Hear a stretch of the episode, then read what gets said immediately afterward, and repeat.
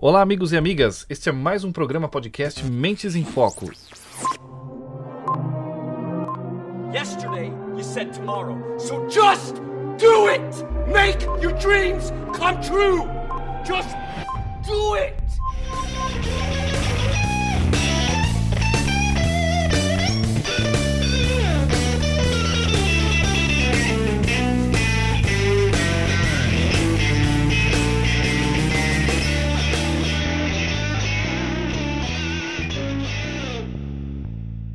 stop.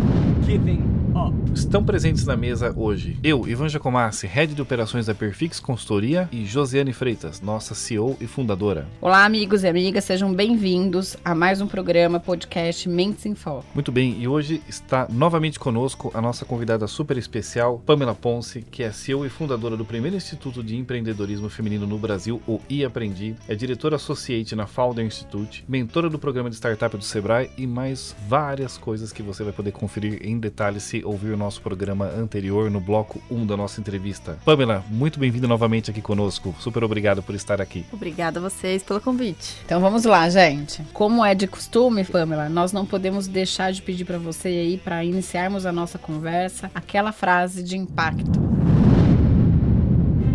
minhas frases de impacto estão sempre conectadas com liderança. Para você liderar, você tem que ter sentido, mais mente, para isso virar uma realidade, ter uma percepção. Né? A liderança é bem diferente de ser chefe. Então, a frase que eu deixaria é assim: o olho que vê não é um mero órgão físico, mas uma forma de percepção condicionada pela tradição na qual seu possuidor foi criado.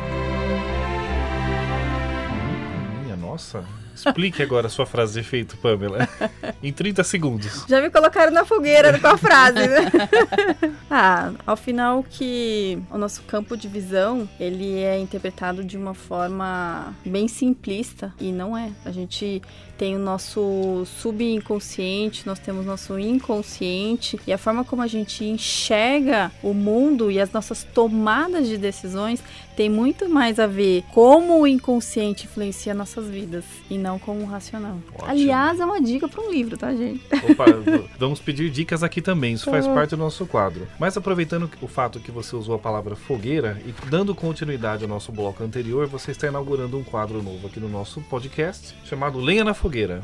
No Linha na Fogueira, nós queremos que o entrevistado aborde especificamente algum ponto é, que seja extremamente polêmico.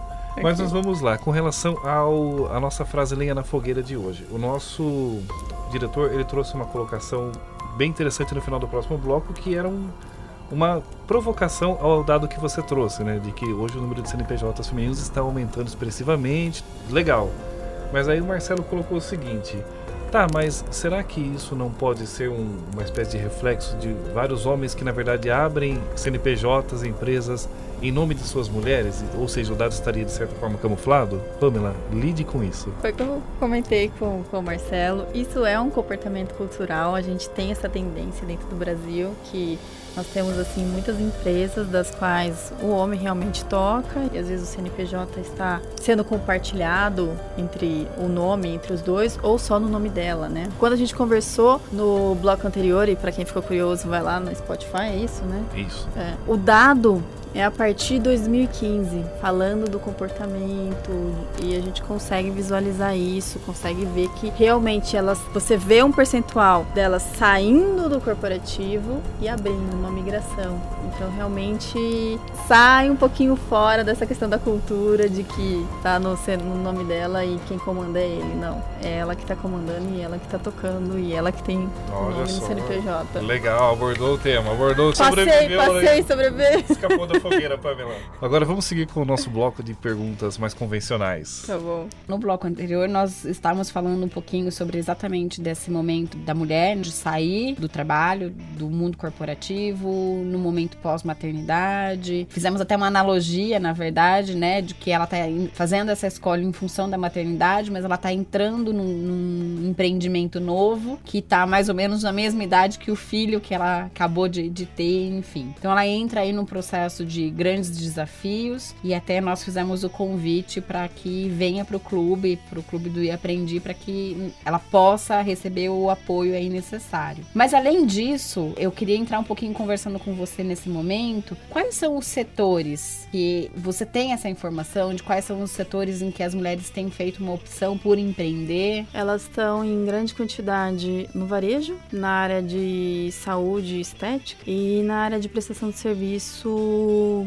mas aí você abrindo por uma questão mais de posicionamento por ser autônomas. E aí, quais são as dicas que você pode dar para os nossos ouvintes, para as nossas ouvintes empreendedoras que estão buscando ter sucesso no seu negócio? Eu falaria o seguinte: papel aceita tudo, então você tem que ter um equilíbrio, porque o que o papel vai aceitar, que é super importante fazer planejamento estratégico, uh, no dia a dia vão ter mudanças e o negócio oscile, etc. Então, sim, você precisa planejar, sim, você precisa validar isso e, e ajustar. E como fazer isso? Criando indicadores, porque a mulher ela tem muita questão do feeling. E aí a gente abrindo, acho que pro comportamento do empreendedorismo brasileiro, questão de cultura. Eu acho que é legal, eu acho que dá certo e bora fazer. Não é muito bem assim. Então, criar indicadores para que aquele teu feeling, para abrir mão do feeling, para que aquele teu feeling seja validado, para você dar continuidade nas, nas tomadas de decisões. Ele sustenta essa percepção, então, esse sentimento que, que existe, mas é importante que ele seja validado, que ele seja verificado. Sim, para você tomar decisões através dos números, porque os números não mentem. Sim. Se você vai só pelo feeling, você vai tendo distorção de imagem. E outro ponto importante, não só os indicadores, mas para você trazer a experiência do cliente para pauta. Sempre fazer uma, uma, pesquisa, verificar. Essa questão da, da, sensibilidade que você abordou, acho que ela, ela é bastante importante. Inclusive, ela, ela é quase que,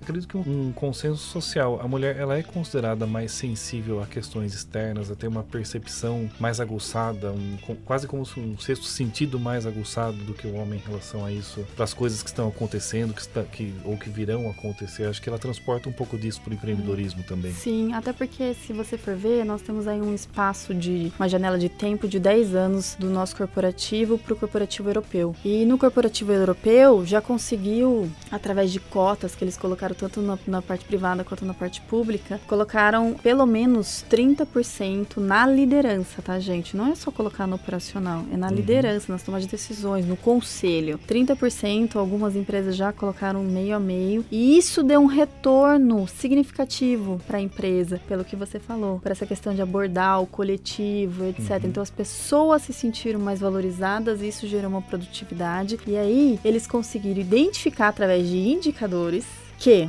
você compartilhando a liderança entre homens e mulheres, complementando essas diferenças que se fortalecem, você consegue até 21% de aumento na lucratividade do negócio sem mexer em nada. Pamela, e aí você usou uma palavra que eu acho que ela é fundamental até para o foco do nosso debate aqui, que é o complementar. Porque às vezes quando a gente fala empreendedorismo feminino, ambiente corporativo, parece que a gente está colocando homens e mulheres em opostos, quase que se degladiando. E não pode. Exato. Porque não, não é questão de colocar a mulher como se ela estivesse abrindo uma trincheira no mercado, mas com uma espada na mão. Não, não é isso. É entrando e ocupando um espaço que é de direito e que é bom que ela ocupe, na verdade, Sim. não é? É. E a gente passa de um papel de competição e disputa para um papel de colaboração e complementar, complementar as habilidades. E acho que esse é um posicionamento que eu assumo, né, que eu tenho, que é exatamente essa questão de não entrar numa disputa, né, porque eu não quero ser o homem. Eu quero as minhas características valorizadas na minha essência como eu hum. sou. E na verdade eu entro no papel de reconhecimento, de valorização e não de disputa e de competição. Essa é uma característica que a gente precisa deixar muito claro, porque senão a gente sempre fica entrando numa queda de braço. E não é. E não é. E na verdade uma queda de braço ela nunca vai trazer um, uma prosperação, né? Ninguém,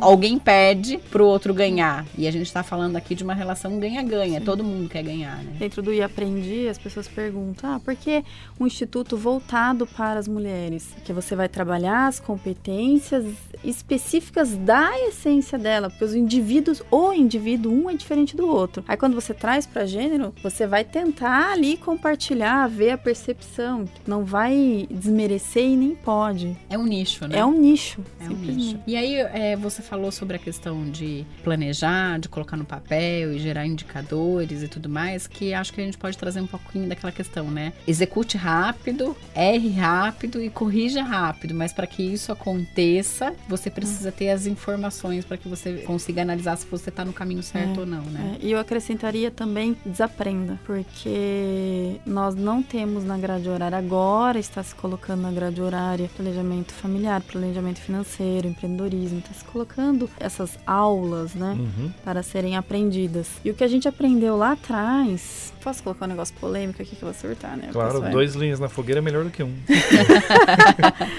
Eu, Pamela, agora é pessoal, ok?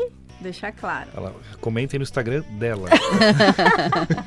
Eu, Pamela, acredito que não faz sentido, quando você está começando um negócio, você fazer um plano de negócio. Faz sentido você buscar um modelo de negócio, você, através de algumas ferramentas como Lean, através de Canvas, através de, de algumas ferramentas, mas não criar um plano de negócio, que a gente sabe que tem várias instituições que ensinam isso. Uhum. Por quê? Um plano de negócio são páginas e páginas pautadas de planejamento baseado financeiro, marketing, vendas, um monte de coisa. Como que você vai criar um mapa e uma rota desse mapa? Se você nem testou no mercado aquele produto, aquele serviço, com a experiência do usuário, com a experiência do cliente. Pamela, eu particularmente, agora Ivan Jacomassi também falando, é, eu concordo bastante com o seu ponto de vista. Eu já inclusive é, já vi alguns estudos. Eu penso que exista de certa forma um- uma espécie de mito em cima do plano de negócio. O mito do plano de negócio, como isso é vendido às vezes como se fosse a solução para todos os males, como se fosse um método preventivo infalível para que as empresas que entram em descontinuidade, se elas tivessem um plano de negócio, isso não fosse acontecer. Eu, eu também penso que não. Claro que eu não descaracterizo a, a importância de um plano, mas eu acho que o modelo tradicional, como ele é feito muitas vezes engessado, como você disse, páginas e páginas, né? De repente, como estamos enfrentando um problema agora na empresa, deixa eu ir lá para a página 82 do meu plano de negócio, que lá eu já havia planejado isso de antemão, isso não acontece. Acho que nada é mais imprevisível do que o empreendedorismo, né? Isso é absolutamente uma rota onde você sabe como começou, mas não sabe como vai terminar. Eu já vi estudos que dizem a quantidade de, de falhas nos planos de negócio, a quantidade de empresas que começaram ainda que com um plano e que não executaram é gigantesca. Então, e acho que isso abre espaço para esses modelos mais ágeis, mais flexíveis, de formas de você pensar, sem deixar de ter um viés estratégico, uma forma de planejamento, mas não tão engessada e não tão tradicional. Que aí acho que a gente entra na questão, você falou da startup, e eu penso que é um tema muito bom, inclusive, para nós falarmos, né? Como é a questão das mulheres nesse mercado, especificamente das, das startups, para a gente começar a falar um pouquinho de, de empreendedorismo feminino nessa vertente. Pouco posicionado. As mulheres elas estão muito mais inseridas até pela questão do nicho, né? Em nichos de modelo tradicionais. Deixa eu só fazer um parênteses aqui. Acho que para os nossos ouvintes seria interessante que você explicasse pra gente um pouquinho o que, que é uma startup. É Defina startup. Momento dicionário. Startup é um modelo de negócio da qual você consegue projetar um produto, um serviço no mercado num formato de escala, onde você possa vender ao mundo.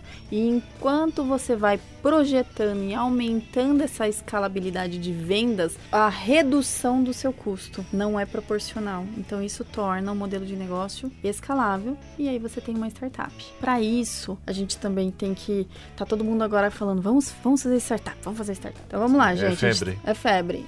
E aí uma das, das coisas que eu sempre coloco e, e eu alinho na- nas mentorias que eu dou é o seguinte: quando você fala em startup, o risco é muito maior do que o modelo tradicional. Quando você fala em pesquisa do Sebrae, 70% das empresas que abrem vão morrer no primeiro ano, de startup são 95. Eu não sabia que era tão elevado o número. É muito mais. O que leva uma pessoa a abrir uma startup nesse país? Fala pra mim. Ah, e lá fora também, não é nesse, nessa proporção. Ah, não é privilégio do Brasil. Não é privilégio do Brasil, é, é do comportamento de risco e etc. E aí o que, que acontece? Numa startup você está focado em escalar. E no modelo tradicional você está focado, lembro, no plano de negócio de você estruturar, ter base. Então aqui, enquanto aqui tem um comportamento conservador, aqui tem um comportamento super arrojado. E aí que dentro do IAprendi a gente une essas duas ferramentas para trazer esse equilíbrio, entendeu? Uma startup precisa ser é, disruptiva no modelo dela, da proposta, ou não necessariamente, para ser considerada uma startup? Não, porque aí disruptivo você está falando de inovação. E não necessariamente uma startup, lógico que acaba sendo utilizado como ferramenta a tecnologia para ajudar na escala, mas não é a base do modelo de negócio, entendeu? Não é Certo. porque eu vou colocar tecnologia e vou me chamar, eu vou falar que agora eu sou startup. Não é bem assim. Não basta ter um entendeu? aplicativo legal ali pra dizer sou uma startup. Não, porque você tem que escalar aquilo. E aí você estava dizendo que as mulheres são, ainda são pouco posicionadas em relação Sim. a esse mundo das startups. E aí que entra, porque no viés de você trabalhar escala, você vai estar focado num negócio que requer muita tua atenção. E se a mulher tá focado na família, em se adaptar, em ser mãe, não necessariamente ela tá focada num negócio grandioso. E não tem, não tem nada de certo não tem e nada de errado. errado nisso. É o estilo, você Sim. entendeu? E também tem a questão de como andar um negócio, de abrir um negócio, da qual vai falar, às vezes, em arquitetura binária, em tecnologia, etc., que às vezes ela nunca teve contato com isso e não foi estimulada a isso. E você acha que tem a ver um pouco também com a idade média disso? A gente está olhando para as mulheres empreendedoras, elas estão ali, acho que acredito em, entre 30, 35 anos, 25, 27, uma idade ma- mais madura, porque já é pós-maternidade e tudo mais, já tem uma outra questão. Eu olho para um processo aí que ela já passou por um momento da carreira dela de exploração, ela já tem mais. já uma experiência. Ela já tem uma experiência, ela estava até num processo mais estável em relação à carreira e tudo mais, e aí ela parte para um novo desafio. Quando a gente olha para a questão das startups, eu vejo muito mais universitários, tem até uma experiência, mas assim, ele tá com outros objetivos e com outra, são perfis diferentes. Não, Você vê- não visualiza vejo. isso ou não? Não, não vejo porque é, no ambiente de startups, da qual você consegue trazê-lo para um pré-seed, para um investimento de série A, vai indo, você já vê maturidade. Quando você vê esse perfil de mais jovem universitário, ele é um desenvolvedor. E aí um dos objetivos é como fazer, o meu objetivo pessoal mesmo, como fazer com que esses desenvolvedores entendam a linguagem empresarial, para que a gente possa estimular Campinas e região. Aí essa é a percepção, porque essa, essa molecada vai falar com você de uma outra forma, num outro mundo. Que tem muito mais uma visão técnica, né, do desenvolvimento em si, Eu não sei nem como te falar isso, porque não é nem visão técnica. Como a linha de raciocínio deles é um pouco diferente, existe. É como se fosse um loop. um- eu, eu já estudei um pouco. Eu, na verdade, eu, eu gosto de, de tecnologia e eu já aprendi a fazer algumas coisas. Já fiz site, etc. Então, é como se fosse sempre um fluxo de respostas, sabe? Como se fosse um, um organograma. São coisas mais objetivas. Essa forma que a gente conversa, às vezes, que coloca ironia, que coloca sarcasmo numa negociação, ou você joga um verde para colher um maduro, coisa assim, não existe na lógica dos desenvolvedores. Porque é preto no branco, é racional, é né? racional. Então choca. É, e questão. aí, é, quando a gente tá falando, e aí a gente volta de novo para essa questão das habilidades e das competências, né? Nós estamos falando que o futuro, a gente tem lançado aí até um, um olhar diferente, né? A gente pode, em outros momentos, explorar um pouquinho mais sobre isso, mas nós estamos trabalhando muito mais a questão da humanidade das pessoas. Existem aí essa questão de o robô, a robotização, cada vez mais é, nós vamos perder os nossos empregos, nós estamos perdendo o mercado. E é- eu acho que assim, essa é uma, um olhar que já vem há anos, né? Há muitos anos a gente tem falado sobre isso, agora ganha assim uma velocidade, porque realmente o momento chegou e tudo mais. E você falou algumas coisas que me remete a essa questão. Desaprender essas habilidades, a gente precisa voltar a ser humano. Porque quando a gente está falando num pensamento muito racional, uma coisa muito concreta, é, operacional, é mecânico, é, isso realmente a gente não tem como competir. Tem aí discutido bastante sobre isso, sobre alguns dados e tudo mais.